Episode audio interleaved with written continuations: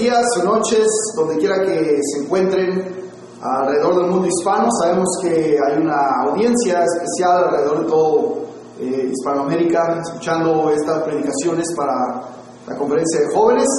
Y pues quiero agradecer primero que nada al pastor René Fernández y al pastor Carlos Oceda por la invitación que se nos ha hecho para tomar parte en esta conferencia y la verdad es de que queremos, queremos ser de bendición, queremos ser de edificación, de ánimo a la juventud.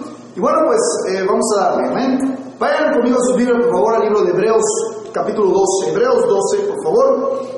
Acompáñenos ahí en la palabra de Dios, donde quiera que esté, aquí en la iglesia o en su, o en su ah, casa. Eh, joven, por favor, ponga atención y concentrémonos en lo que el Señor tiene para darnos el día de hoy. Ah, como ya dije, quiero ser de bendición, quiero ser de ánimo a cada persona que está escuchando. Ojalá que la palabra, mientras eh, oramos, pidamos que pueda hablar a nuestro corazón el día de hoy en este momento. Hebreos 12:11 dice, es verdad que ninguna disciplina al presente parece ser causa de gozo, sino de tristeza. Pero después da fruto pasible ah, de justicia a los que en ella han sido ejercitados. Por lo cual levantad las manos caídas y las rodillas paralizadas, y haced sendas derechas para vuestros pies, para que el cojo no se salga del camino, sino que sea sanado. Seguid la paz con Dios y la santidad, sin la cual nadie, eh, sin la cual nadie verá al Señor. Mirad bien, dice, quiero que pongan su atención ahí, jóvenes, en el versículo 15, mirad bien, no sé que alguno deje de alcanzar la gracia de Dios, que brotando alguna raíz de amargura os estorbe y por ella muchos sean contaminados. Bien, estaba yo pidiendo la dirección de Dios, pidiéndole a Dios, Señor, dame uh, entendimiento, sabiduría para saber qué, quieres que predique, que enseñe a los jóvenes en esta conferencia. Eh, y mi deseo he tratado de ayudar a alguien y por, eh, honestamente estuve pidiendo a Dios, muéstrame exactamente qué es lo que puedo compartir. Y bien, pensando en esto, eh, estaba haciendo algunos estudios, algunas introspección acerca de qué es lo que tenía que predicar. Estaba yo pensando que nosotros vivimos en la cerca, muy cerca de la ciudad de Portland. Portland ha sido el foco de atención o el centro de atención a nivel nacional por varias razones. Una de ellas han sido las violentas protestas que se han realizado en el centro de la ciudad. Ahora, la verdad es que muchos piensan que toda la ciudad está en llamas, pero solamente son una, unas ciertas calles específicas, ciertos lugares, donde ah, efectivamente ha, habido millones de dólares en daños materiales, eh, millones de dólares. Eh, negocios han tenido que cerrar definitivamente porque no pueden abrir porque eh, destruyen el lugar, lo saquean, quiebran vidrios. Ahora esto sin contar el daño emocional y físico que estos sinvergüenzas causaron a la, vida de muchas personas o, o, inclusive de la misma policía como escuchamos. Ah, ahora la mayoría, lo que me llama la atención es que la mayoría de estos vagos que se reúnen a a, crear todo este caos y toda esta destrucción eh, son jóvenes adultos. Eh, protestan por la, mil y un cosas y se quejan de los problemas raciales cuando la mayoría de ellos son blancos. Honestamente, la gran mayoría, el 90% son, son americanos y eh, en ciertos puntos de la ciudad todavía a la fecha las protestas están continuando pero me llama la atención algo específico que pasó, eh, que no pararon después de las elecciones. Uno piensa, bueno, estaban protestando en contra del presidente Trump, en contra de las circunstancias que están supuestamente pasando, y obviamente en esta pelea política por el poder, ah, eh, eh, uno de los partidos usó esto como un apoyo para, para poder ganar, y bien, pues parece que sí lo lograron. Lamentablemente es interesante notar que las protestas, la protesta no terminó, las protestas continuaron y al siguiente día, justo después de que se hizo la elección final o se, se dieron los números que son lo que tenemos ahora, eh, fueron estos vándalos y destruyeron y saquearon los cuarteles generales del Partido Demócrata, justo después que se declaró al presidente electo Joe Biden como presidente. Ahora mi pregunta entonces es, ¿qué es lo que quieren? Hasta ahora anarquía. Y mientras los medios de comunicación y el gobierno los mira como eh, protestantes pacíficos, la verdad es que este grupo, Antifa y otros más, son un grupo terrorista compuesto de jóvenes insatisfechos. Jóvenes que están teniendo, tirando un gran berrinche, pero están expresando lo que tienen dentro solamente miseria. Estos jóvenes crecieron en una sociedad, han crecido en una sociedad con un elevado sentido de derecho. Esto quiere decir, ellos creen que todo lo merecen. Y principalmente por encima de todos, estos jóvenes están amargados. Y sí, efectivamente están amargados, amargados en contra de Dios, porque es interesante que en varias ocasiones se reunieron ahí en el centro de Portland y hacían quemazones y quemaban Biblias. Mi pregunta es, ¿por qué no quemaban Coranes? ¿Por qué no agarraban el libro del musulmán y lo quemaban? Porque ya sabían lo que iba a pasar si hacían eso, pero amargados en contra de Dios verdadero. Quemaban Biblias y amargados contra el gobierno, contra el gobierno específico del hombre blanco. Por cierto, joven, joven latino que vives aquí en Estados Unidos, no te tragues estas mentiras que están intentando solamente usarte a ti como un arma política, porque es lo que es. Victimizan a las minorías, incluyendo a los negros y a los latinos, para hacerles creer que son víctimas y que por siglos el colonizador y el conquistador han maltratado eh, por generaciones y, tú tienes que estar amargado en contra del gobierno, tú tienes que estar amargado en contra de, del presidente y tienes que estar amargado en contra de los gobernantes porque no fue justo lo que te hicieron hace 400 años y la verdad es que esta, esta eh, estampa de, no es más que una eh, es más que una muestra del socialismo que quiere imperarse en este país porque la base del socialismo siempre, o de un país socialista o comunista siempre ha sido una juventud amargada, una juventud que no está contenta. Y en lo que vemos hoy en día es estos, estos eh, jóvenes amargados en contra del gobierno y, vemos que se, les ha enseñado desde pequeños que con este sentido de derecho que ellos merecen todo y que, y que ah, merecen colegio gratis y merecen comida gratis y, y, merecen la vivienda gratis, cuando la verdad, de acuerdo a la palabra de Dios, a la luz del Evangelio, tú y yo no merecemos absolutamente nada. La Biblia dice que si merecemos algo, dice la Biblia, por cuanto todos pecaron, están destituidos de la gloria de Dios. Lo que merecemos tú y yo, única y exclusivamente, es el infierno eterno y nada más. No mereces nada más. Tú crees que mereces algo y te han llenado la cabeza de basura, haciéndote creer que mereces algo y que es tu derecho y que son mis derechos. La verdad es que vivir, escucha bien, joven latino que vives en América, vivir en América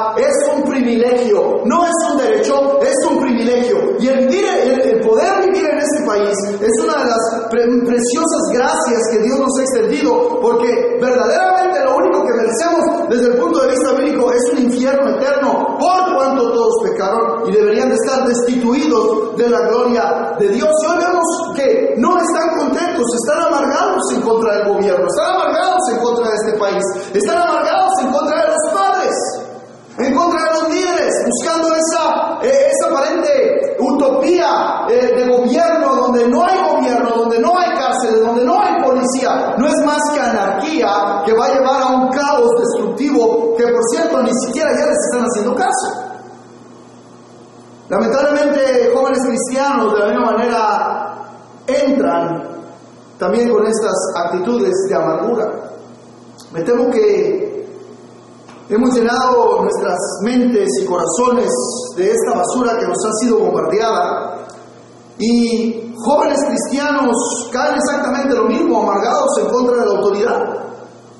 Amargados contra los padres, esperando supuestamente ellos perfección de sus líderes, perfección de sus padres. Y cuando los padres o los líderes fallan porque van a fallar, son humanos, tú no lo miras así, no lo esperas así. Ahora eh, usas esas fallas para justificarte de tus errores y vivir de una manera perversa, que es la manera que quieres vivir.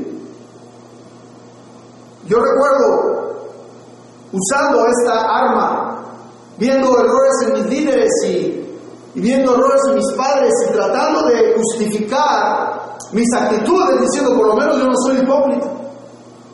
Y usando esas actitudes eh, esas fallas en mis líderes para yo eh, eh, protegerme de cierta manera para hacer lo que yo quería hacer y la verdad no era más que amargura en el corazón.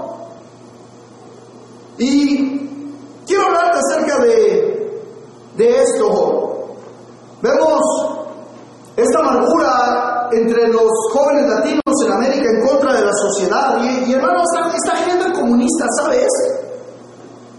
Los principios de socialismo y comunismo siempre descansan en una sociedad, una sociedad juvenil que está disconforme. Una sociedad de jóvenes amargada en contra, de las, en contra del mundo, en contra de sus padres, en contra del gobierno, y amargados con los que, con los que tienen más, los que ganan más, pero es interesante que ellos ni siquiera con un dedo quieren trabajar y exigen todo gratis de la sociedad. Y, como el gobierno viene y para calmarlos les da unas cuantas migajas, ellos se amargan en contra del gobierno. Nunca están contentos. Y me temo que si no tenemos cuidado, siendo influenciados por la escuela pública o siendo influenciados por los medios de comunicación, podemos caer también en el, eh, en, esta condición emocional y en esta condición espiritual de la amargura. Yo quiero hablar de hoy, eh, de, este tema, joven cristiano, acerca de la amargura, pero esto no lo, honestamente de antemano te quiero decir que estas verdades que voy a hablar, voy a tratar de ir rápido y pronto con el tiempo, no son para jóvenes que no desean involucrar a Dios en sus vidas. Hay que estar asumiendo que si tú estás mirando esta conferencia en este momento, eh, en, Facebook o donde, donde esté, YouTube, donde esté, yo creo que es porque tú quieres involucrar a Dios en tu vida. Quieres que Dios tenga parte en tu, en tu vida y, quieres que Dios sea tu parte en tu vida. Creo que por eso estás poniendo atención a esto. Entonces, de antemano te quiero decir que si tú no quieres considerar a Dios como parte fundamental, principal, íntegra de tu vida, este mensaje no es para ti, así que puedes cambiar de canal o puedes eh, dejar tu teléfono a un lado e irte a protestar a la ciudad donde vivas, no lo sé. Pero este mensaje va a ser para algún joven que está escuchando con un corazón deseoso de involucrar a Dios en su vida.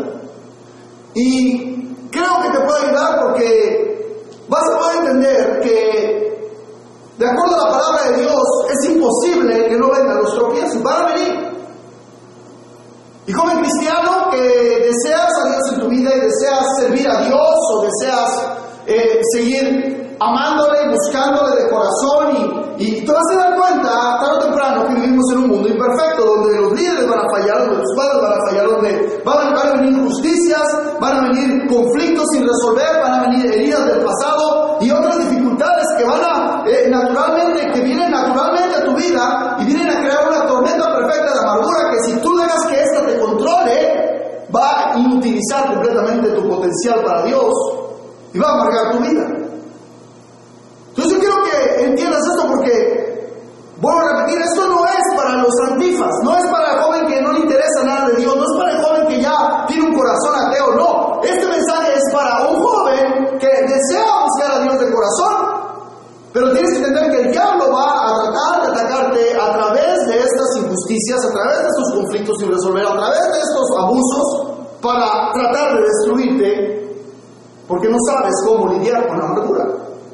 Tienes que aprender a saber cómo lidiar con la amargura.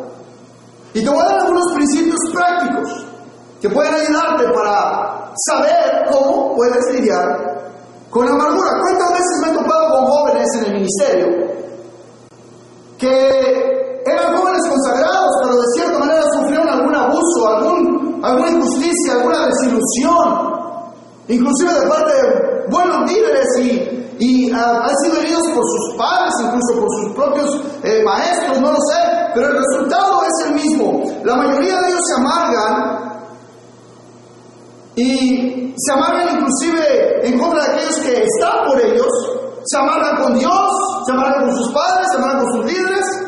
He conocido jóvenes hijos de pastores que están amargados contra Dios cuando el Señor absolutamente les hizo nada, nunca les hizo nada, pero están amargados contra Dios porque un día llegó a, eh, a su vida un hermano amargado que ya venía amargado de afuera y les dijo algo, les hizo algo que ahora ellos lo tomaron de una otra manera eh, como, como un ataque directo hacia ellos y dejaron que la amargura entrara a su corazón. Y ahora ya no están interesados en la iglesia, no están interesados en las cosas de Dios, no están interesados. Cuando antes tenían un corazón para Dios, pero por causa de que no pudieron lidiar y pudieron vencer la amargura, ahora se encuentran amargados y controlados completamente por ella. Cristo bien dijo desde el principio, es imposible que no vengan los tropiezos. Alguien te va a ofender, alguien te va a hacer obstáculo, alguien va a chismear de ti, alguien te va a calumniar, alguien va a ser piedra de tropiezo. Tarde temprano alguien va a cometer una injusticia contra nosotros. Entonces, ¿qué debemos de hacer? Bueno, reconoce que van a venir, vivimos en un mundo imperfecto y la iglesia ah, no es un santuario espiritual, nunca lo ha sido. Al contrario, joven, es un hospital espiritual donde venimos a sanar nuestras heridas espirituales, incluyéndote también a ti. Ah, y, y tenemos que entender que en este mundo imperfecto tenemos una iglesia imperfecta. Y tenemos que tener eh, eh, el entendimiento claro que tarde o temprano alguien va a tratar o va a crear conflicto o injusticia en contra de nosotros y vas a encarar esas decepciones, vas a encarar esas injusticias, vas a encarar ese dolor, vas a encarar ese abuso. Y todo esto puede producir amargura a tu corazón y por más deseo que tengas de servir a Dios, esa amargura te va a matar tarde o temprano del Señor. Pero hay manera de poder vencerla. Y quiero darte estos principios rápidamente. Tengo, eh, solamente voy a darlos en, en 20 23 minutos, 20, es lo que estoy aquí tratando de seguir el horario, el, la hora. Y número uno, ponga ahí, llévala todo a Dios. Llévala todo a Jesús. Si algo tenemos que hacer, primero que nada es llevar toda nuestra amargura a Cristo. Primera de Pedro 5.7, echar toda vuestra ansiedad sobre Él, porque Él tiene cuidado de vosotros. El Señor le importamos. Él tiene cuidado de nosotros y por tanto dice, por razón de que tiene cuidado de nosotros, dice, tú no puedes cargar con esa amargura, tienes que traerla delante de mi trono. Muchos jóvenes no, trabajando con jóvenes, he trabajado por todos estos años, tanto con los, cuando era pastor de jóvenes o cuando Dios me permitió pastorear, he trabajado con jóvenes que la mayoría de ellos no sabe cómo manejar su amargura porque simplemente no la pueden ver. No la pueden ver.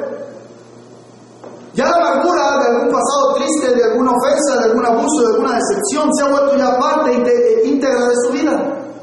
Y no saben cómo manejar esas emociones cuando aparece de nuevo esa imagen de amargura en su corazón y están amargados mañana, tarde y noche y les preguntas, ¿por qué estás tan amargado, no estoy amargado. Si estás amargado. Pero tienes que entender una, cosa, Pablo lo llamó la raíz de amargura. Tú y yo no podemos ver una raíz, vemos el árbol, vemos las hojas, vemos el fruto, pero no podemos mirar la raíz. Y bueno, muchas veces las actitudes de odio, coraje, ira, pleitos, envidias, celos, somos razón de una amargura que no podemos mirar. Un joven que se comporta violentamente, agresivamente, eh, enojado con el mundo, enojado con la sociedad, protestando en contra de todo, es porque hay amargura que nadie puede ver y algunas veces ni siquiera él la puede ver. Es por eso, joven, que tenemos que tener cuidado porque la amargura, como dice la Biblia, es una raíz. ¿Y hace una raíz? Una raíz se va arraigando más y va creciendo más y es capaz esa raíz de poder levantar los cimientos de una casa.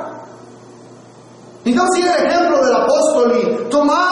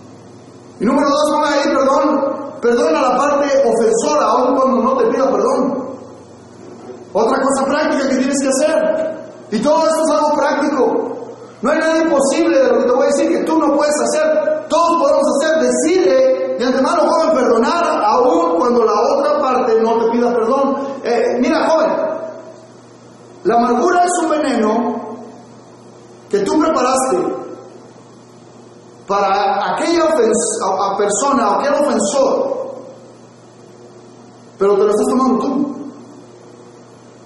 Él se lo está tomando, tú lo preparaste para él, pero tú te lo estás tomando. Y por otro lado, el perdón es el antídoto para quitar ese veneno de tu vida.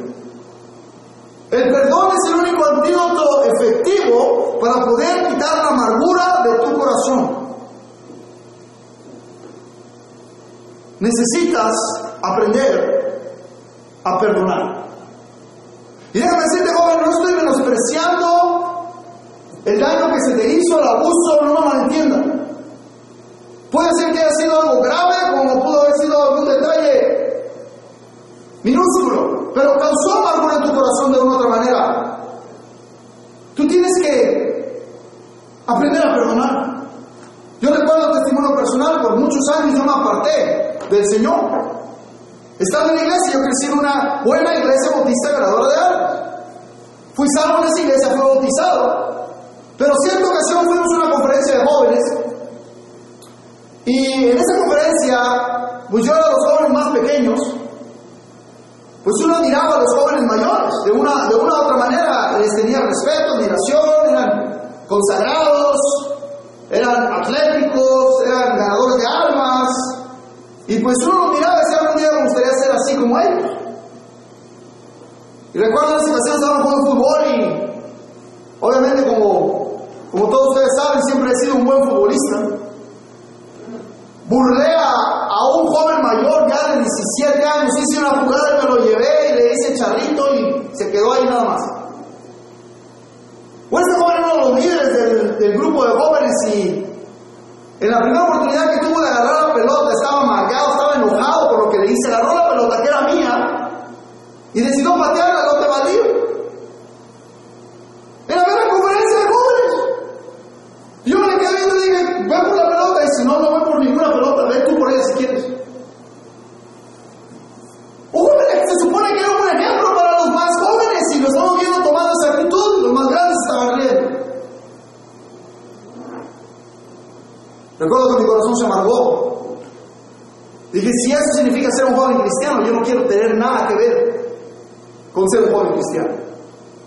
Y por ese evento, esa situación, puedes tomarla como minúscula, pero joven, a los 12, 13 años de edad, eso fue un golpe, un golpe duro para mi vida. El diablo, el diablo, por el mal testimonio de jóvenes que se supone que eran ejemplo para la iglesia y para los jóvenes menores, el diablo usó esta actitud para amargar mi corazón por muchos años.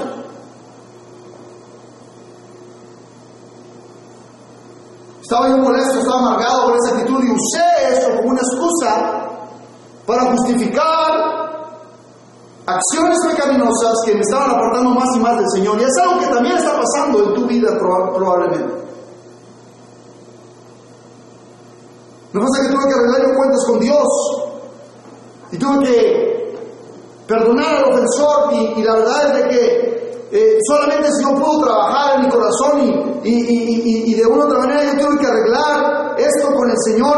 Y, tú tienes, joven, entiende una cosa, tienes que entender que nadie es perfecto y que tarde o temprano alguien traerá una ofensa delante de ti. Eh, no importa si la otra persona no te pide perdón, tú decides perdonar. Decide perdonar porque va a venir esa amargura si es posible, en cuanto dependa de vosotros, estar en paz con todos los hombres. Cuando dependa de ti, es óptimo buscar la reconciliación con la persona. Pero algunas veces no se va a poder. Lo mejor que puedes hacer para no amargarte es ir a buscar a la persona, dice la Biblia en Mateo 18, si van conmigo rápidamente, versículo 15 dice, por tanto si tu hermano pecare contra ti, ve y repréndele estando tú y él solos, y si te oyere has ganado un hermano. Si alguien te ofendió, tú tienes que buscar a esa persona y decir, hey, hermano, usted hizo esto, usted hizo lo otro, usted dijo aquello, usted, o, o en X situación, busca, busca, dice la Biblia, busca por la paz, busca estar bien. No esperes a que la otra persona venga a buscarte a ti para pedirte perdón. No, tú ve y búscale. Si dice la Biblia, si tu hermano peca contra ti, usted vaya y búsquele. Si, no, si, si, si, se pudieron arreglar las cosas, si has ganado un hermano. Uno tiene que poner todo de su parte, pero joven, yo entiendo que muchas veces, viviendo en este mundo imperfecto, viviendo alrededor de gente amargada, muchas veces no va a ser posible. Bueno, entonces me voy a, no lo voy a estar pidiendo rogando, no lo voy a eh, andar correteando. ¿Y qué sucede? Que esa amargura se queda con uno. Entiende una cosa, tú y yo estamos mandados por Dios a perdonar a aquellos que nos ofenden. Y vuelvo a repetir este mensaje para jóvenes cristianos que desean involucrar a Dios en sus vidas. Y por lo tanto tú tienes que tener el carácter del perdón Dios. Si vamos a la porción en el libro de Mateo 18, mencioné este versículo en el versículo, versículo 15, pero después de esta, después de esta, ah, de esta declaración del Señor, o de este, podemos decir, orden a seguir eh, para arreglar cuentas con el hermano, Pedro le dice, Señor, ¿hasta cuántas veces voy a perdonar a mi hermano? ¿Hasta siete? Ahora, de acuerdo a la religión judía, eh, judaica en este, en, este tiempo, eh, solamente podías, basados en la, en la profecía de Amós, eh, en el Antiguo Testamento, tú solamente podías perdonar tres veces a tu hermano y si pecara una cuarta vez, no lo perdonabas ya más. Si alguien te ofendía tres veces lo perdonas, pero la cuarta ya no puedes, ya no lo puedes perdonar. Y Pedro llega de una manera un poco orgullosa y un poco creyéndose más espiritual que el resto y le dice, ¿hasta cuántas veces, Señor, voy a perdonar a quien me ofende? ¿Hasta siete? Y pensando que Jesús iba a decir que espiritual eres, Pedro, Jesús le dijo, no, sino hasta 70 veces siete. Y esto no es 70 por 7, esto es 70 a la 70 potencia. Esto es 7 por 7, apenas es, apenas es 2. Por 7 es a la tercera potencia. Por 7 es a la cuarta potencia. Y tú echas el número solo. Es un número inmenso. Increíble, ni siquiera tú perdonabas cada minuto de tu vida. Tú vas, a, tú vas a poder perdonar el número que el Señor menciona aquí, 70 veces 7. ¿Por qué estamos supuestos a perdonar?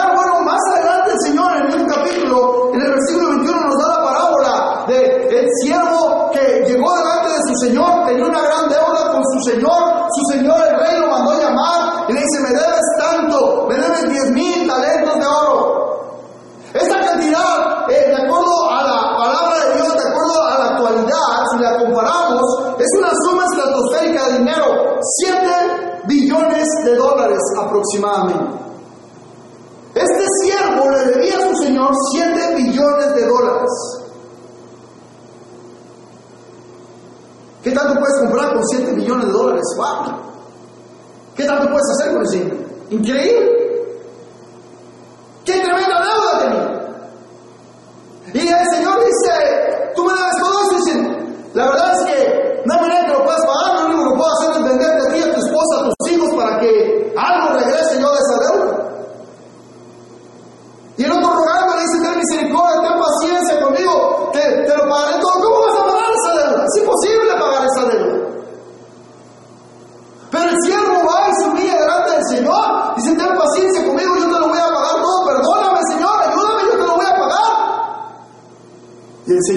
que fue movido a misericordia. Y le perdonó toda la deuda. Perdonó toda la deuda. Todo lo que podía hacer el Señor con 7.04 billones de dólares.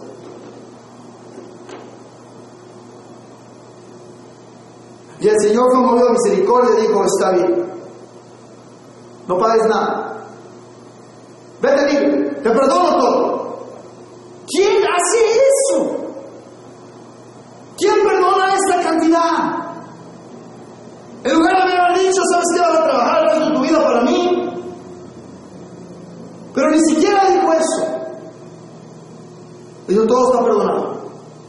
Borrão e conta nova. E podemos ver esse algo increíble, perdonando toda essa deuda.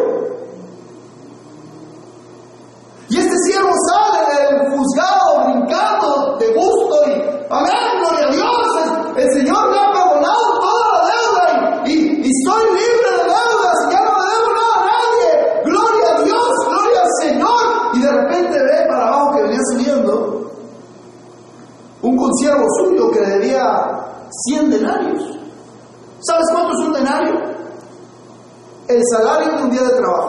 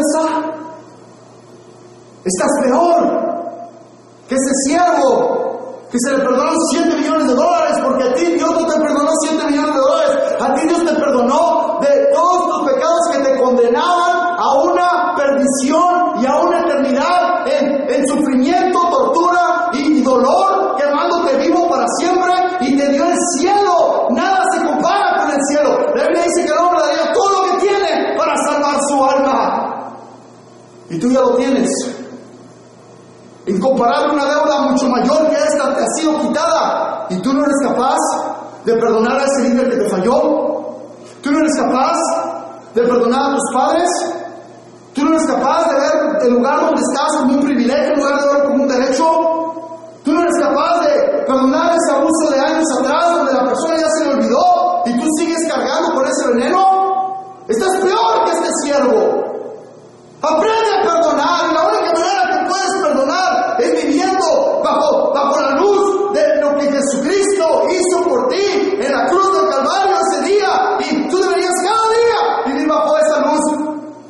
de su perdón, reconociendo diariamente lo que Él hizo por ti. No va a haber problema para perdonar, joven. Oh, está bien, déjalo, no, te preocupes, después de todo lo que me perdonó a mí Jesús, ¿cómo no te voy a perdonar yo a ti? Es lo mínimo que puedo hacer.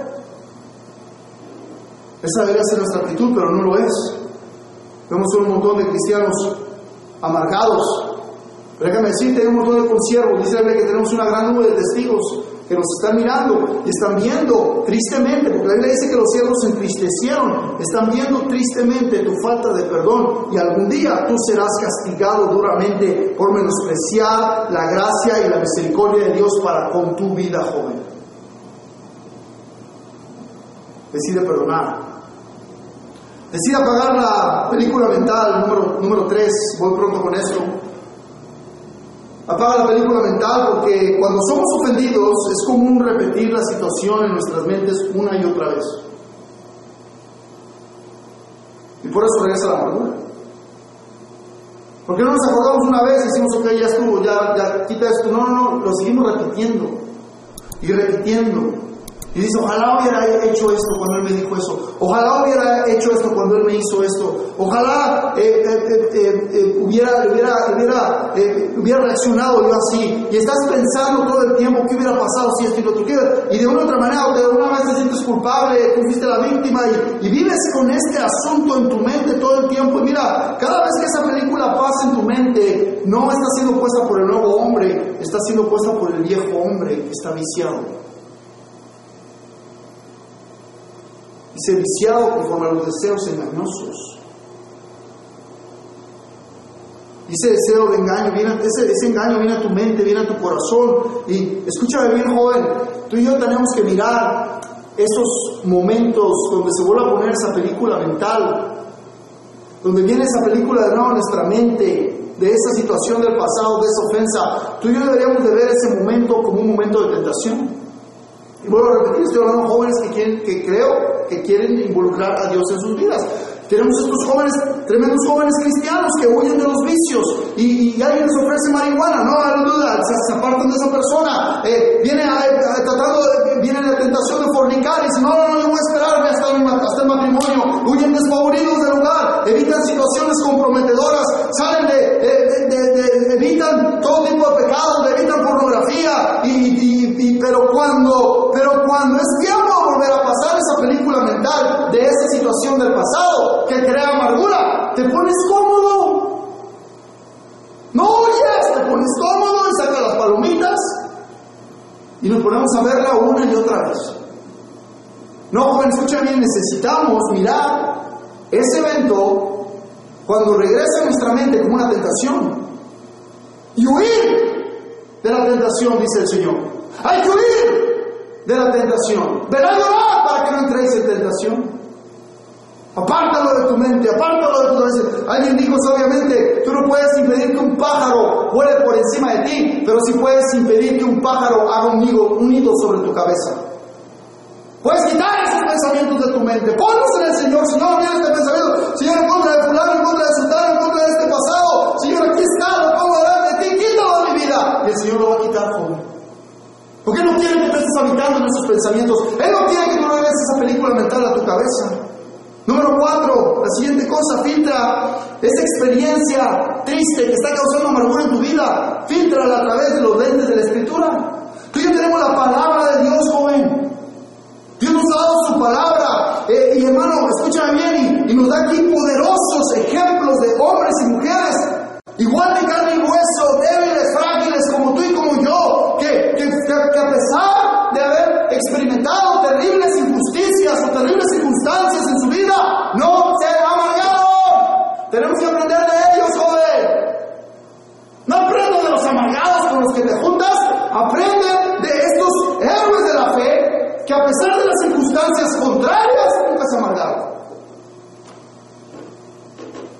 lo que hicieron? ¿Cómo evitó amargura en el corazón David? ¿Cómo pudo evitar después de todas esas injusticias y persecuciones que recibió de Saúl?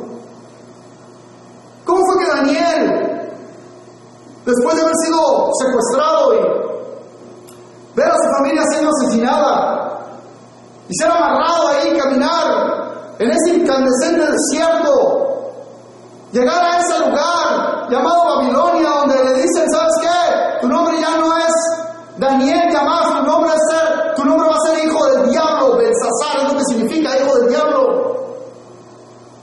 Y tu nombre, ahora ya, ya ese es el nuevo nombre que tiene, ahora tienes que aprender esa nueva lengua, y tienes que aprender esa nueva cultura, y tienes que borrar de tu mente todo ese, ese pasado judío, ya olvídate de eso. Y después entra en ese quirófano primitivo y no sabiendo qué iba a pasar ahora, escuchaba los gritos de, de jóvenes alrededor, gritando terriblemente y él expuesto en ese lugar y no, no, no, no, me imagino lo que, los detalles de esa situación, pero lo castraron, joven. Daniel fue castrado para convertirse en un eunuco del rey. ¿Cómo es posible que ese hombre, ese joven de, de, de pocos años que, que, que, que sufrió tanto, no se amargó y tú te amargas por cualquier tontería?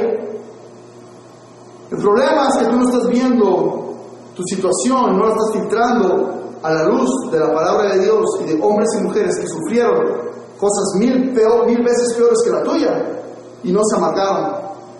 Pero algún día vas a tener que rendir cuentas, joven. Algún día vas a tener que rendir cuentas. ¿Cómo es posible que no se haya amargado José en contra de sus hermanos? Cuando sus hermanos injustamente por envidia lo venden a los madianitas y los madianitas, lo venden como un esclavo a la casa de Potifar. ¿Y cómo es posible que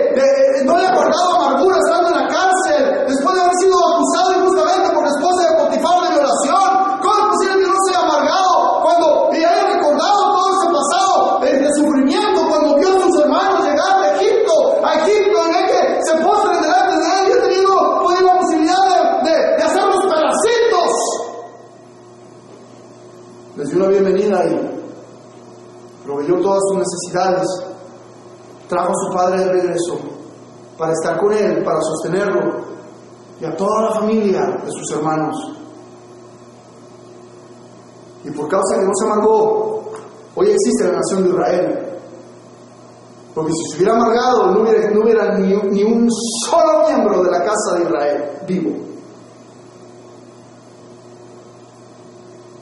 Podemos ver estos preciosos ejemplos a lo largo de toda la palabra de Dios. La soberanía Dios, joven. No sabes, no entiendes. No pones atención a la escuela dominical y cuando tu falta de conocimiento te amargas porque viene cualquier cosa y te, te mueve el tapete, te derrite. ¿Qué has aprendido de la soberanía de Dios en la iglesia? Cuando Dios permite que cosas terribles pasen en la vida de cristianos que estando en, en la voluntad perfecta de Dios y es es fácil predicar de la soberanía de Dios cuando las cosas están a nuestro favor.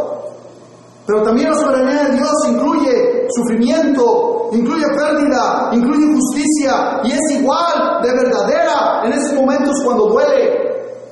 Tú tienes que aprender acerca de esto.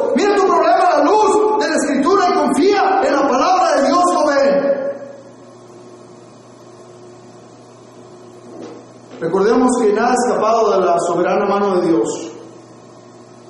Él sabe perfectamente lo que hace y Él está dispuesto a ayudarte a manejar este asunto. Pero tú tienes que agarrar tu problema y filtrarlo a la luz de la Escritura. Romanos 8:28 dice, los que aman a Dios, todas las cosas, y puedo poner un paréntesis, buenas y malas, porque son todas las cosas, les ayudan a bien. Si tú no confías en esas promesas de su palabra, joven, tarde o temprano te vas a amargar. Si tú no ves esos ejemplos bíblicos de hombres y mujeres que siendo jóvenes sufriendo en gran manera no se compara absolutamente lo que te está pasando a ti, mil veces más sufrieron y no se amargaron. Algún día vas a dar cuentas delante de Dios por esa amargura que traes en el corazón. Número 5, con esto voy a terminar. Ora por la persona que te ofendió. Ora por la persona que te ofendió. La Biblia nos manda a soportar el agravio, nos manda a pasar por alto la ofensa y la Biblia considera el ofenderse como pecado. Porque la Biblia nos manda a pasar por alto la ofensa. La Biblia dice mucha paz tienen los que aman tu ley y no hay para ellos tropiezo ofensa. No hay para ellos ofensa. Los que aman tu palabra no se ofenden. Y la Biblia dice a sí mismo, el que sabe hacer lo bueno y no lo hace, le es pecado. si tú no estás perdonando y tú estás dejando que la ofensa entre a tu corazón cuando no debería ser el caso, estás pecando. So decide no ofenderte. Y una de las maneras más importantes, y es la última que voy a explicar ahorita, para no amargarse, es simplemente en contra de alguien, no amargarse contra alguien, simplemente orar por esa persona. Pastor, pero ¿cómo voy a en nuestras fuerzas no lo podemos hacer? Por eso este mensaje es para aquellos jóvenes que verdaderamente quieren tener a Dios como parte de sus vidas. Sé que hay algunos. Bueno, decide incluir, cuando tú estás con Dios, decide incluir al ofensor. Señor, quita esto de mi vida. Pero también quiero que bendigas a fulano. También quiero que extiendas tu misericordia sobre él. Así como tú me perdonaste a mí, también quiero que lo perdones a él por lo que él me hizo a mí. ¿Cuándo fue la última vez que oraste por, tu, por ese ofensor? Te quedas del pastor de jóvenes, pero ¿cuándo fue la última vez que oraste por él? Estás amargado en contra de él, aseguro que cualquier amargado, cualquier persona que está amargada en contra del pastor de jóvenes, que trabaja contigo, que se esfuerza por ti, que no es perfecto, pero le echa ganas, está ahí. Estás amargado porque no has orado por él. Estás amargado contra tu pastor, no has orado por él. Estás amargado contra tus padres, te aseguro que no estás orando por ellos. Porque no se puede amargar uno en contra de alguien por quien está orando. No se puede amargar uno en contra de alguien por quien está Posiblemente no pase inmediatamente, pero, pero toma tiempo algunas veces, pero no puedes amargarte contra alguien por el quien estás constantemente orando. Jesús nos puso de ejemplo en la cruz cuando estaba siendo ahí burlado en su desnudez completa en esa cruz y la gente pasaba y venía a la cabeza, la gente escupía, la gente maldecía. ¡Ah, si es el Hijo de Dios! Bájese de la cruz a ver si es verdad. ¡Ah, a ver, eh, eh, a ver si lo puede librar el Señor! Y se burlaban de él. ¿Y qué decía Jesús? Padre, perdónalos porque no saben lo que hacen. Cristo estaba orando en ese momento por sus ofensores y no era una oración vacía, no era una oración para leer algo ahí de la Biblia, algo bonito, era una oración que se convirtió en una realidad, porque aquellos que le crucificaron más adelante en el día de Pentecostés fueron los que se convirtieron a Cristo y comenzó el avivamiento de la iglesia primitiva. La iglesia, la primera iglesia, podemos decirlo así, fue compuesta de gente que estaba gritando en el monte, en, frente, en frente de Pilato, crucifícale, crucifícale. Pedro dice en Hechos 2, vosotros crucificasteis al Hijo de Dios. Ustedes lo mataron. ¿Qué haremos, varones hermanos? Arrepentidos y bautícese cada uno de vosotros en el nombre del Señor. Y esa persona, dice, los que recibieron su palabra fueron bautizados. Y se añadieron aquel día como tres mil personas. Y aquellos que lo habían acabado, la cruz de Calvario. Ahora estaban siendo perdonados, estaban siendo salvos.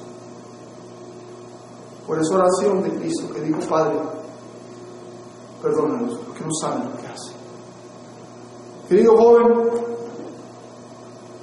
¿cuándo fue la última vez que oraste por aquel que te ofendió? Y dijiste, Padre, perdónalo porque no supo lo que estaba haciendo. Posiblemente un incrédulo. O posiblemente un cristiano pasando mal tiempo. Alguien amargado, con un problema grande. Cuando tú oras por los que te ofenden, tú no puedes, no permitir, la amargura no tiene espacio en tu corazón. Joven,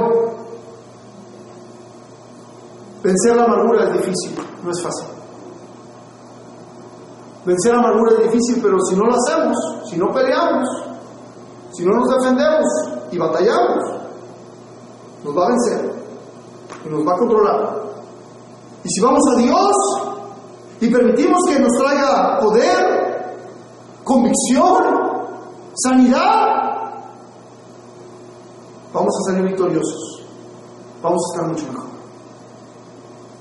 Decide vencer la amargura, joven.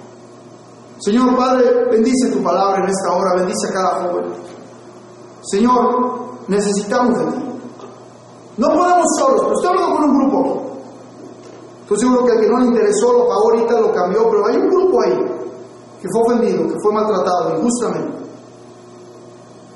Y acaba de escuchar. Posiblemente un abuso, posiblemente algún abuso sexual del pasado cuando era niño, posiblemente alguien le, le, quedó mal, posiblemente algún siervo de la iglesia lo ofendió duramente, no lo sé. Posiblemente sus padres no están viviendo como deben de vivir, están viviendo en hipocresía, son una cosa en la iglesia, otra cosa en la casa y el, y el joven se está amargando, yo no lo sé. Posiblemente fue una ofensa chica, no lo sé, pero está ahí a la raíz de amargura. Ayúdalo, Señor, a traer esa amargura de ti, a perdonar, aunque no se haya pedido perdón, a orar por el ofensor, a ver su ofensa a la luz de la escritura y de los ejemplos que nos pones aquí, de tu mismo ejemplo, Señor, cuando dijiste, Padre, perdónanos, que no saben lo que. Señor, ayúdanos, por favor. Derrama tu gracia y poder sobre cada joven en el nombre de Cristo, que nos es. Amén. Amén. Gracias.